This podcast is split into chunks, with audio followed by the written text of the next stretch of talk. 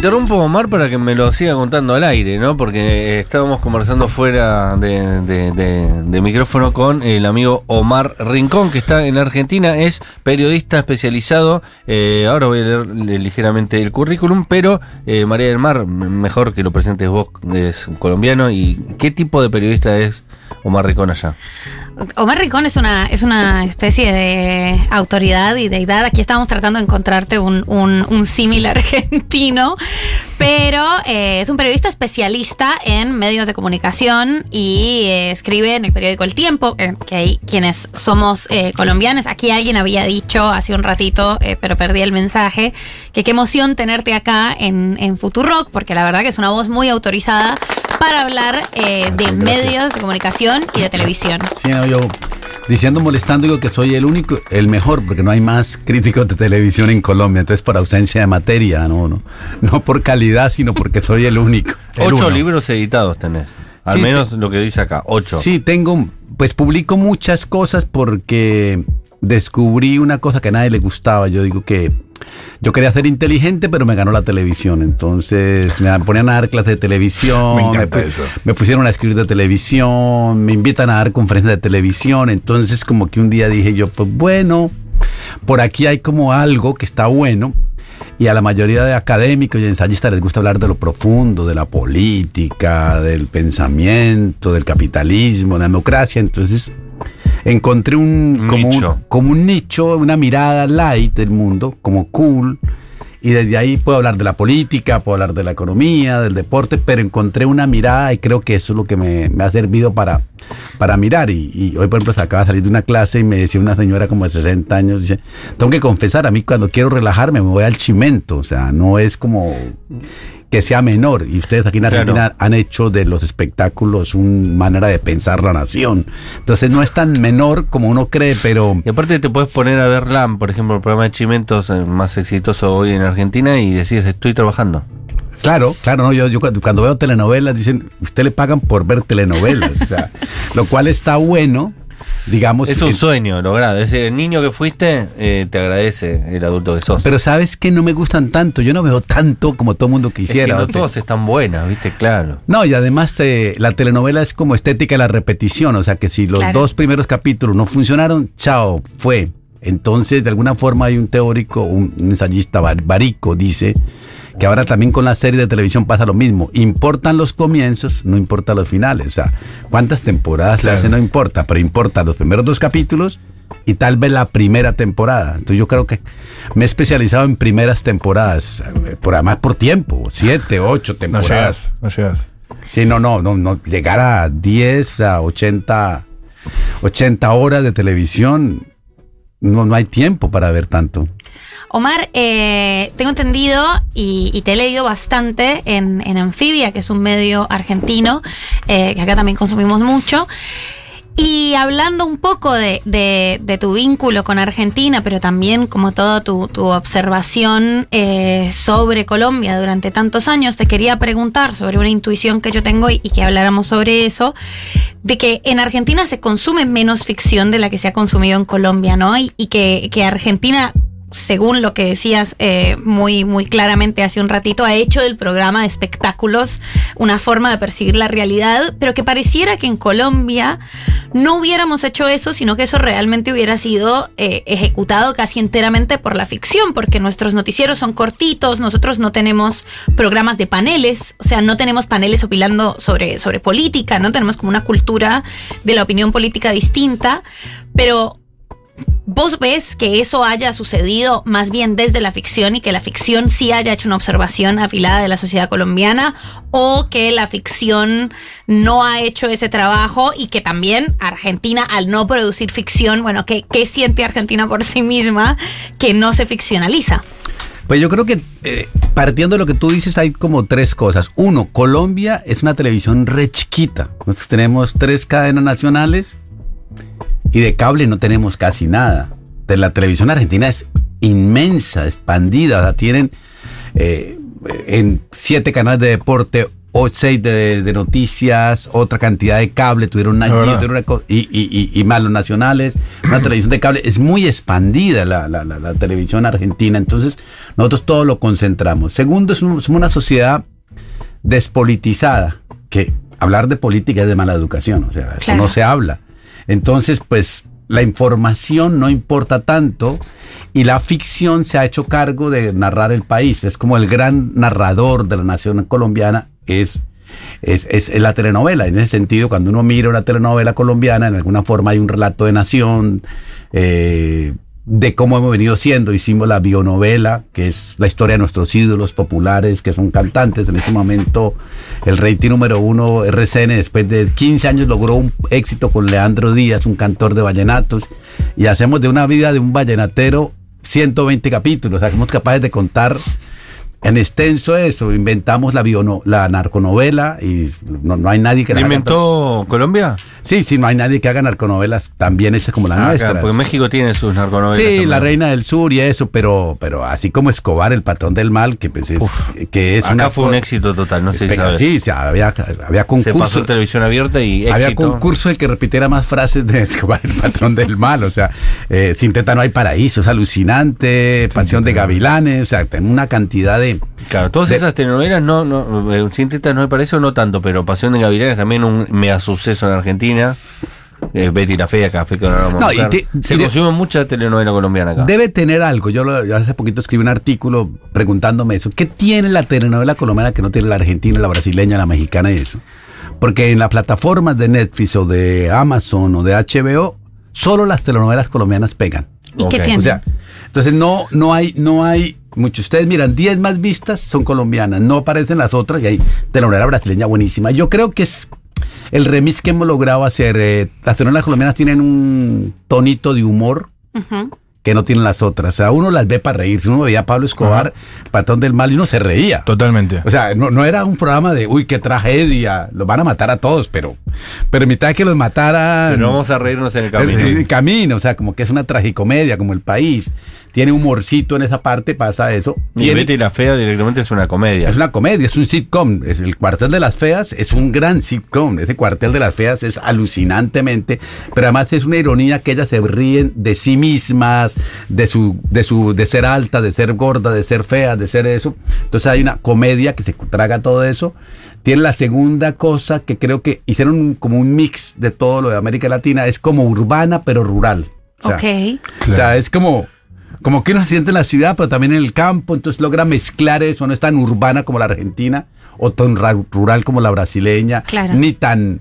eh, y es como realista comparada con la mexicana. La mexicana es eso. Otro que yo creo es una ética que llamó Dago García posmoderna. En Colombia, en la telenovela, somos atrevidísimos, o sea, ninguna heroína es virgen ya, ni Betty la Fea, o sea. Claro. En la telenovela mexicana todavía te voy a entregar mi virtud. Pues no, Claro. pues eso no existe. ¿verdad? Todas Claro. perdieron la ¿Qué, vir- virginidad. qué virtud? ¿Cuál? el, el optimismo. Claro. No, perdieron eso. Entonces, eso, pero sin teta no hay paraíso, dice una vieja que dice, necesito ponerme unas tetas y lo que hay que hacer, lo hacemos. O sea, no tenemos ninguna reparo de ética. Y lo otro tiene que ver con las grandes actrices colombianas que pues son bellas y, y- y- y funcionan muy bien internacionalmente, que no pasa con los hombres. Yo en eso digo que en Colombia el mestizaje dio re bonito en las mujeres y re mal en los hombres. No, O sea, mal, pigmeos.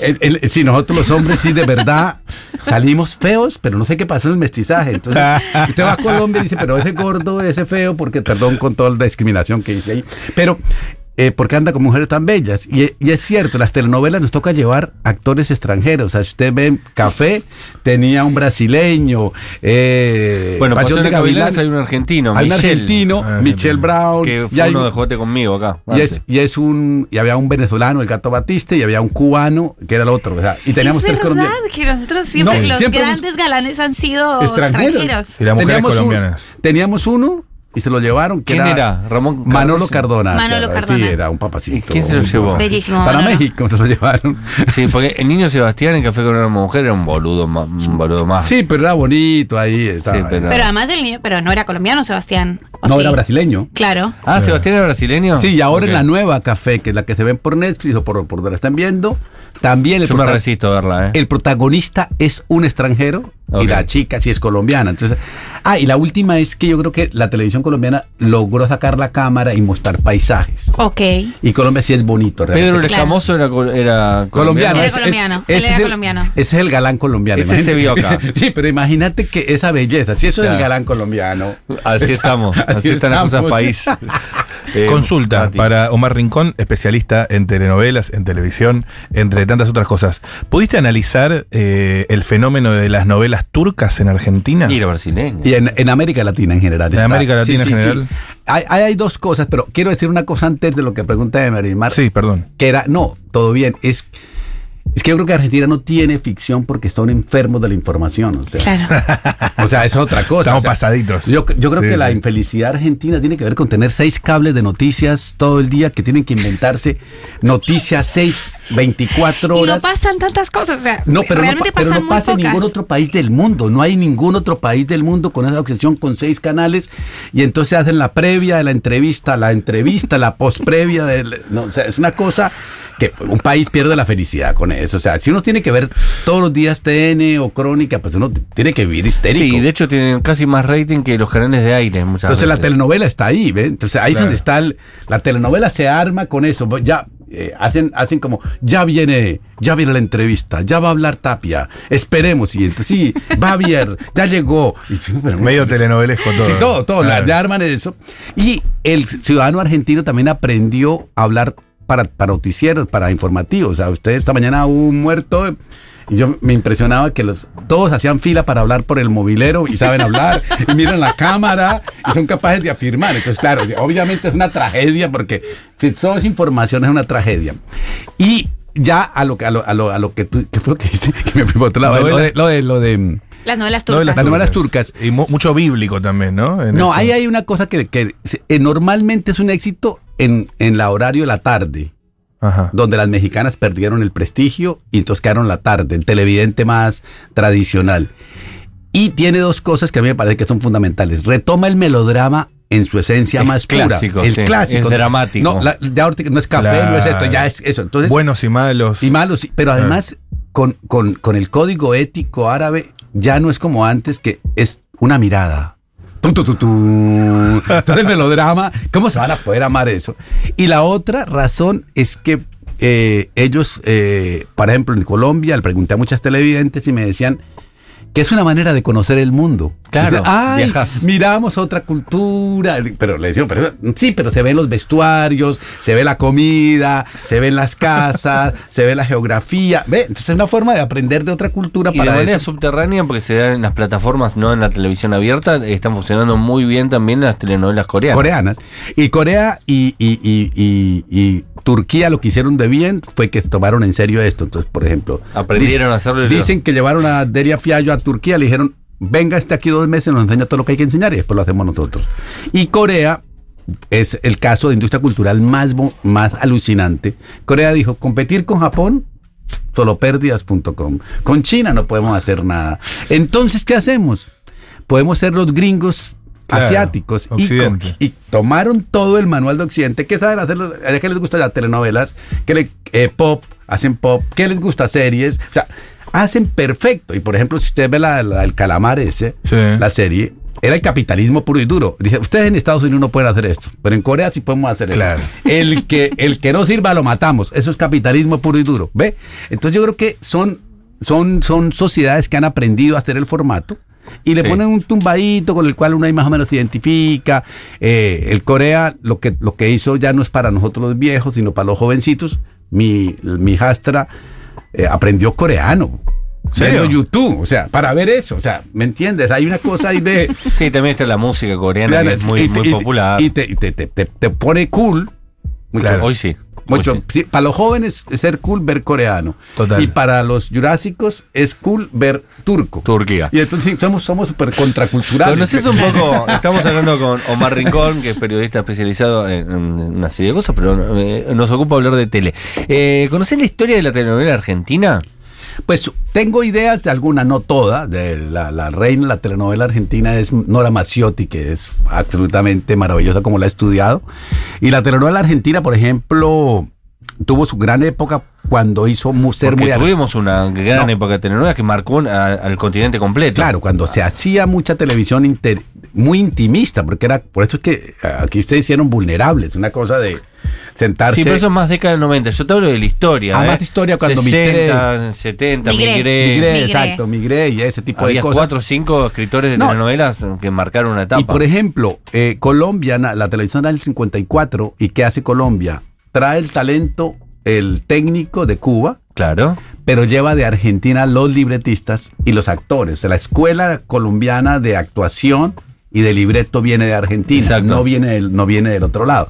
Entonces eso te crea una posibilidad de Incluso en diálogo. Brasil, ahora que están haciendo muchas telenovelas en Brasil que son buenísimas, eh, también me contaron que era que fueron muchos argentinos, les enseñaron a hacerlo y después se volvieron. Claro, la, la- la escuela a nivel de espectáculo era Argentina, o sea, porque había dos posibilidades. después o ganaron todos. o México y eso, sí, pero porque también se dedicaron, lo que te digo, a la televisión por cable implica mucho más presupuesto hacer una ficción. Tú- por eso no se Y hace. cuando tienes 15 canales, pues no hay el dinero suficiente para eso. Y después, cuando la época de, de, de, de- de Pergolini y de este otro muchacho metidos a hacer ficción de ideas del sur, ideas del sur y es, las metieron dentro de estudios, era todo interior y era muy interior, pero hicieron cosas buenísimas. La última sí que vi que fue un suceso, era Montecristo, que era una historia que... Uh, Sí, igual esto ya tiene 20 años, me Claro, parece, ¿no? pero eh, sí, pero de todas maneras Montecristo, por ejemplo, es una de las historias. ¿Quién no se conoce? La historia de Montecristo la habrán contado dos mil veces. Totalmente, muy versionada. Sí, y la vuelven y la hacen en Argentina, y Argentina la hizo con los desaparecidos, que, y fue un exitazo. Y después Argentina le vendió el formato a México, Colombia y Chile. O sea, le vende el formato de. De algo que ya era universal. De, que de que estaba universal, Claro. se la vende y la compraron y hicieron mal. Porque aquí le Argentina, hicieron- Argentina. Aquí le hicieron con desaparecidos, pero en México dijeron, no, nosotros no tenemos desaparecidos. Entonces le hicieron con trata de, de venta de niños. Entonces Mm. Fue un fracaso. En Colombia lo mismo y en Chile. Se cuenta como... Cada uno Eh, con su idiosincrasia, sí, pero ¿no? lo que era ganador era la búsqueda de la memoria de desaparecidos. Y en otros países... Sí, de hecho, en ese momento fue un boom de personas que llamaron a abuelas de Plaza de Mayo, porque cuando se hablaba de algún tema se ponía el teléfono de abuelas, y fue la etapa donde más nietos se recuperaron. Fue gracias a esa telenovela. ¿A. Montecristo? Sí, claro. Claro, pero igual eso, eso también habla y es súper interesante de, de lo que está dispuesto a hablar un país en, en televisión, ¿no? O sea, porque Colombia desaparecidos tiene y un montón, eh, Chile también, y que no, que hubieran comprado el formato y no hubieran querido claro. hacerlo, claro, pensando es, bueno, países mucho más despolitizados desde la televisión, Sí, pero por ejemplo pasa pasando ahora con el narco. claro. O sea, Claro. Colombia habla del narco y todo el mundo feliz, pero Argentina no va a hablar del narco, Chile no va a hablar del narco, eh, eh, el mismo México, en México ellos se resisten el, narco, pues tienen el Chapo Guzmán, pero eso es para extranjero, pero Televisa no pasa narco, hay como una prohibición de hablar del narco, no lo quieren asumir, entonces ahí hay una cosa de que cada cultura se da su, su memoria. Sí, claro. su- Pero acá, como- bueno, acá hubo juicios, por ejemplo, ¿no? claro. Que es una instancia. De hecho, la película se está estrenando en 1985, Muy trata sobre eso. Exacto, Eh, pero, pero digo, ahí está la, la- la- la gran producción cinematográfica argentina es sobre la memoria, desaparecidos, la dictadura. Omar, una, una creo que última preguntita. Eh, con respecto a lo que hablábamos fuera del aire, como para poner en contexto, era bueno, eh, cómo las cosas más locales empiezan, las plataformas empiezan a comérselo todo y empiezan a funcionar las cosas más locales. eh, en sus países, pero en el momento en el que intervienen las plataformas, funcionan más para afuera que para sus países. Y eso vinculado a algo que decías sobre las televidentas y televidentes que entrevistaste sobre las novelas turcas que hablaban de cómo era una forma de, de- de conocer el mundo, De viajar. de viajar. Claro, eh, ¿tú crees que con la intervención de tan voraz de las plataformas y que sin, sin saber todavía cómo va a ser, cómo se va a definir, muy tanteando, muy guiados por algoritmos cada tanto, eh, se va a empezar a licuar la idea de la televisión de cada país y se van a empezar a producir cada vez cosas un poco más genéricas y más for export? Pues yo creería que esa es la tendencia, pero si los fueran buenos empresarios, tendrían que darse cuenta que fracasan. O sea, HBO no ha podido hacer una serie comprada en Argentina y hecha por ellos que sea exitosa. No han, no han podido hacerlo con Brasil, no han podido hacerlo con Colombia. ¿no? Y van, dicen, queremos hacer eso. Por ejemplo, La Casa de las Flores. Hmm. Eso se hizo para Telemundo y funcionó. La compra Netflix y la segunda temporada es perversa, es desde, hecha desde Los Ángeles, entonces creen que la nueva era... Pero pone a. Verónica Castro, que queremos ver a Verónica Castro. Sí, pero, pero otro, sí, pero además de eso, la hacen sobre Nueva Era. Sí, sí, sí, ni la vimos. Exacto, y así comienzan con todas las series. Entonces ellos creen que con el formato de ellos, pero ahí tiene una cosa que es cultural, y es que los gringos no quieren negociar los formatos, no quieren hacerlo como nosotros, porque su gran éxito es mantenernos en esa manera de hacerlo. Claro. O sea, si, si, si, si dejaran que hiciéramos al estilo nuestro, les juro que sería exitoso la televisión argentina, brasileña, en el mundo mundial. Pero ellos dicen no podemos perder el control creativo sobre el formato. Entonces Claro. ellos... Pero después las grandes obras que son las mega exitosas son La Casa de Papel o la, la colombiana del Juego Claro. de Calamar, eh, la que es coreana, que no tiene nada que ver con el estilo norteamericano. Claro, pero de todas maneras ellos no están dispuestos. Es, mucho, es como la época clásica de Televisa. Televisa compraba todas las telenovelas de Argentina, Colombia, Mm. eh, Chile, Perú, Brasil, para no pasarlas. Muy buena esa. Para que Nah. no, para que la gente no cambiara el gusto. Claro. ¿ok? Era como una cosa. Para que la gente siga viendo el chavo, Sí. que, que es lo que corresponde. Gracias, Omar Ricón. Nos quedamos sin tiempo, estamos pasados ya de las 20 horas. Paula Artigo, que estuvo en los controles, estuvo Julián Ingrata y Cande Casabate en la producción. Nosotros nos volvemos a encontrar mañana. Gracias por haber pasado. Yo sabía que nos íbamos a quedar corto de tiempo. Espectacular entrevista, muchas gracias.